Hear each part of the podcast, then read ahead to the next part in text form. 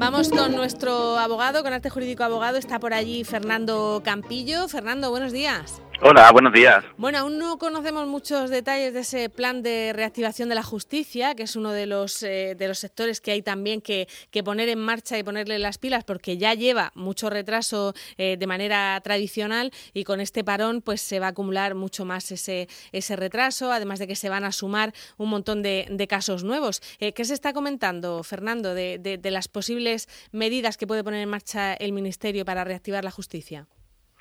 Bueno, realmente eh, el Ministerio sacó un primer borrador y le dio traslado a los distintos colectivos que componemos la Administración de Justicia, colegios de abogados, colegios de procuradores, eh, asociaciones de fiscales, Consejo General del Poder Judicial, y realmente me parece que, que, ninguno precisamente hemos estado todo, ninguno hemos estado aplaudiendo precisamente ese plan de, de activación.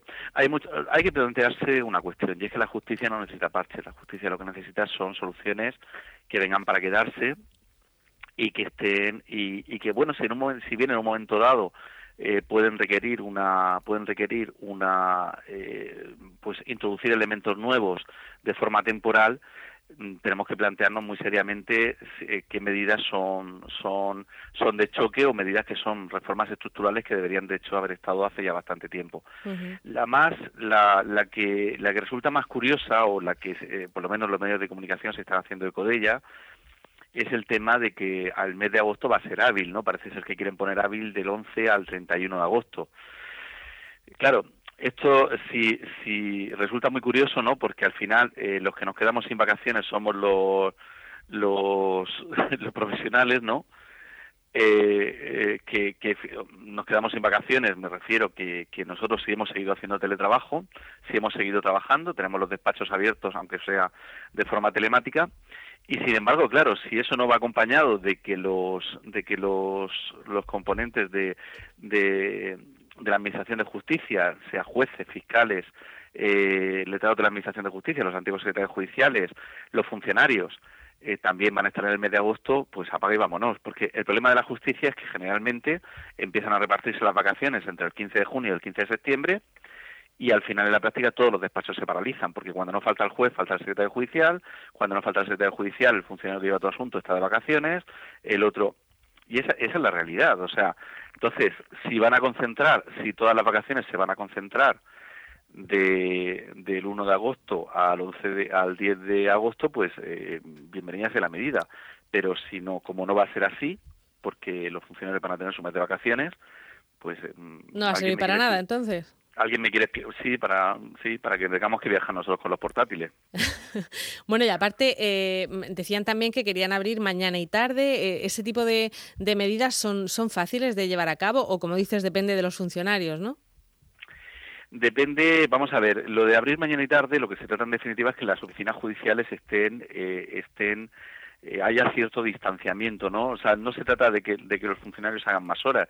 De hecho, parece ser, por lo que estuve leyendo, que incluso les iban a bajar siete horas a la semana, ¿no? Y lo que se trataba es que parece ser que las oficinas judiciales hubiera menos gente. Bueno, mm, o sea, si al final el trabajo sale, si ellos, o sea, si, si lo que se trata es que haya espacios físicos, porque es cierto, es cierto que, que hay juzgados que, que sí tienen, los funcionarios sí tienen un espacio vital importante y hay otros, por ejemplo, el SCOP en Murcia, el SCOP es el Servicio Común de Ordenación del Procedimiento, ¿no?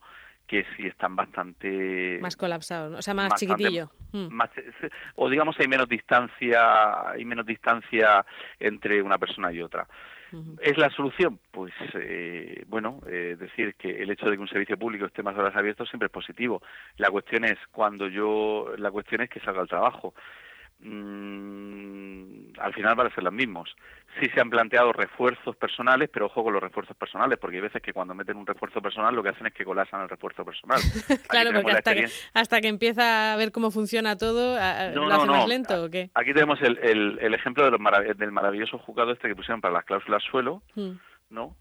Y resulta que resulta que, que, bueno pues han tenido que incluso colocarle ese mismo juzgado un 11, el 11 bis en Murcia. ¿por qué? porque bueno tú metes una demanda y de pronto te dan cita para dentro de dos años. Ahora ya con el coronavirus pues posiblemente para dentro de tres años.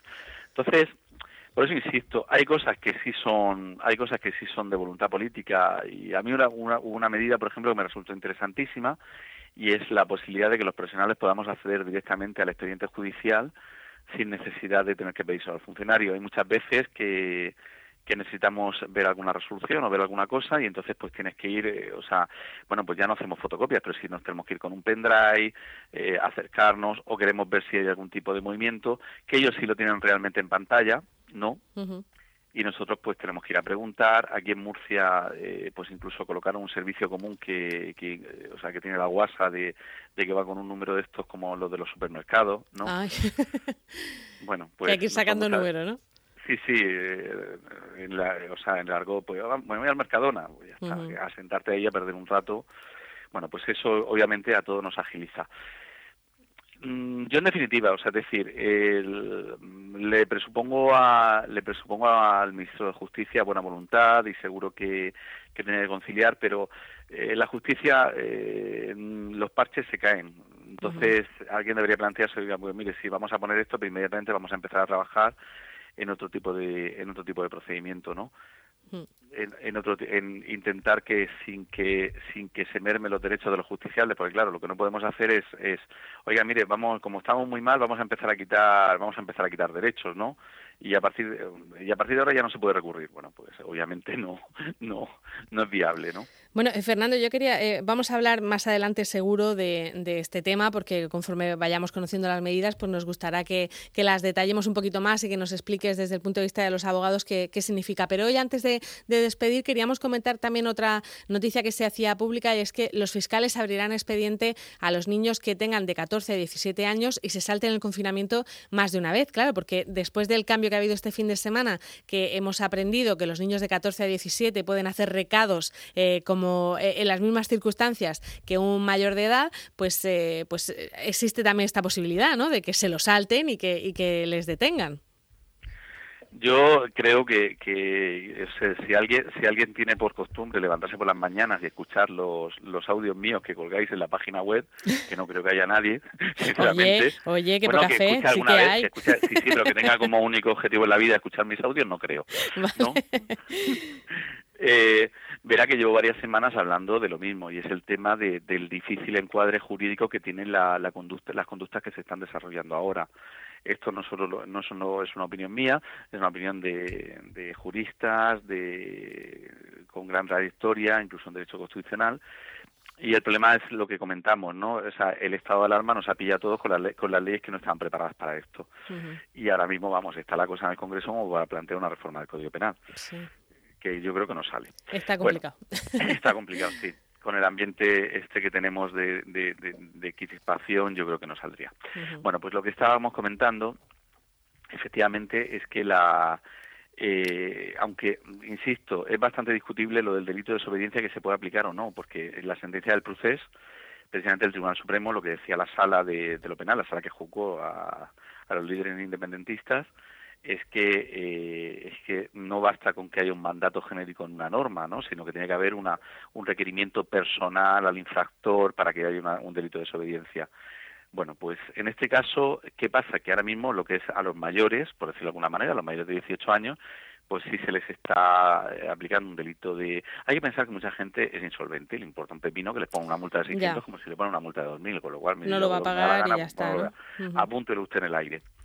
Entonces, frente a esa frente a esa gente que no es una cuestión de prisión por deuda, sino que es una cuestión de que, de que el señor está incumpliendo de, o sea, de una forma totalmente eh, mode, o sea, a conciencia, ¿no? Mi gustaamiento que me importa me importa un pepino. Bueno, pues frente a eso, pues a lo mejor la respuesta tiene que ser el Código Penal. Ahora mismo, pues eh, se están deteniendo pues a personas ya que acumulan numerosas infracciones, personas que, por ejemplo, de forma absolutamente irresponsable se están yendo de los hospitales pidiendo el alta como si ellos nada eh, eh, bueno pues son situaciones que obviamente no se pueden dar.